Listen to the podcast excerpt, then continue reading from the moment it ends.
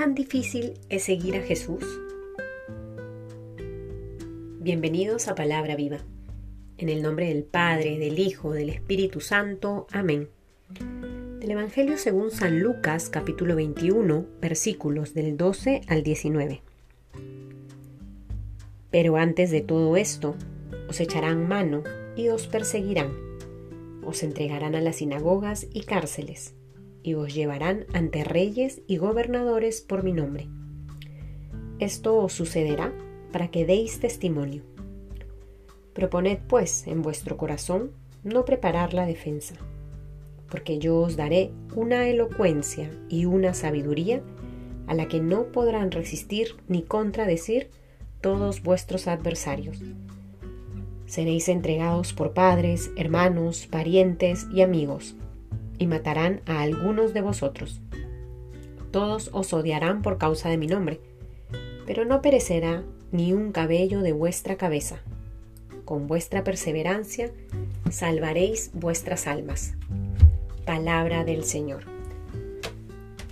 Seguimos leyendo los artículos que le siguen al Evangelio de Lucas en su capítulo 21. Y el día de ayer meditábamos un poco sobre eh, los signos que de alguna u otra manera nos pueden ayudar a comprender que el fin de los tiempos está cerca, con la conciencia de que no sabemos ni el día ni la hora. Hemos seguido con la lectura de este capítulo, en estos versículos desde el 12, y el Señor le dice a sus oyentes, que antes que todo esto suceda, se refiere a lo que hemos rezado el día anterior, os echarán mano y os perseguirán.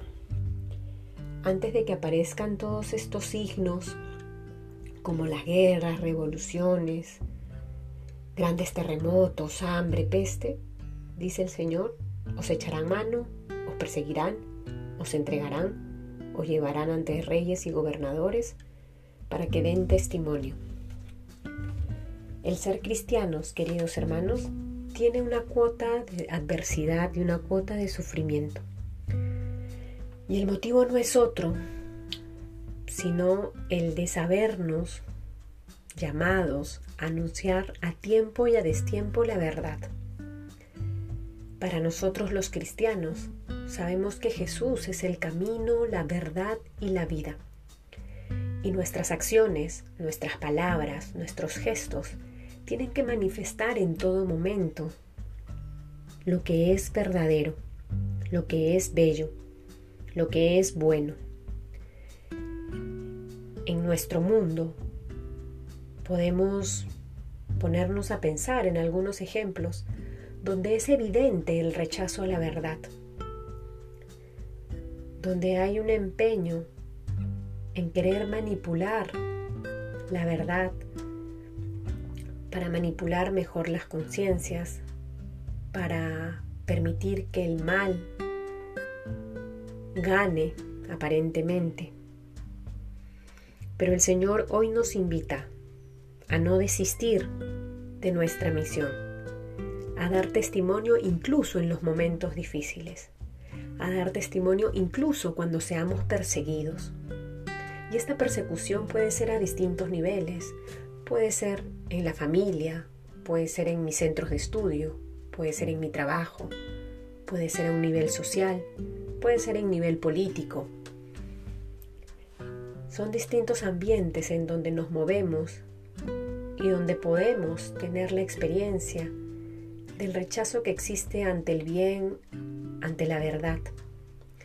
Queda claro que nosotros no somos dueños de la verdad, pero no podemos olvidar que todos los días tenemos la posibilidad de encontrarnos con quien es la verdad.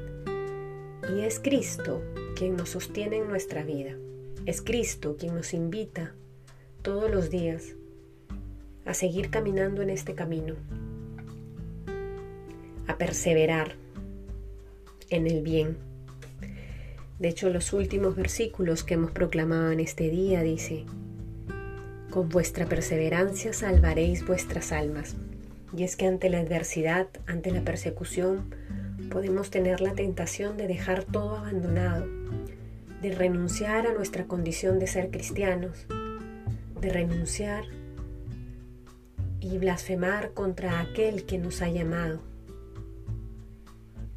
Sin embargo, el Señor nos da su gracia para no ser de aquellos que huyen cobardemente y niegan su identidad, sino más bien todo lo contrario.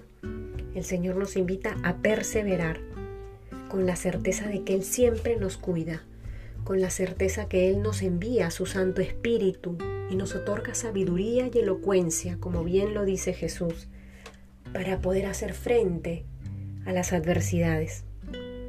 Que el Señor entonces, queridos hermanos, nos conceda la gracia para que recordando la misión que tenemos de ser anunciadores de la verdad a tiempo y a destiempo, podamos vivirla de manera coherente y que con su amor podamos ser perseverantes ante las adversidades y dificultades que aquejan a nuestro mundo. En el nombre del Padre, del Hijo, del Espíritu Santo. Amén.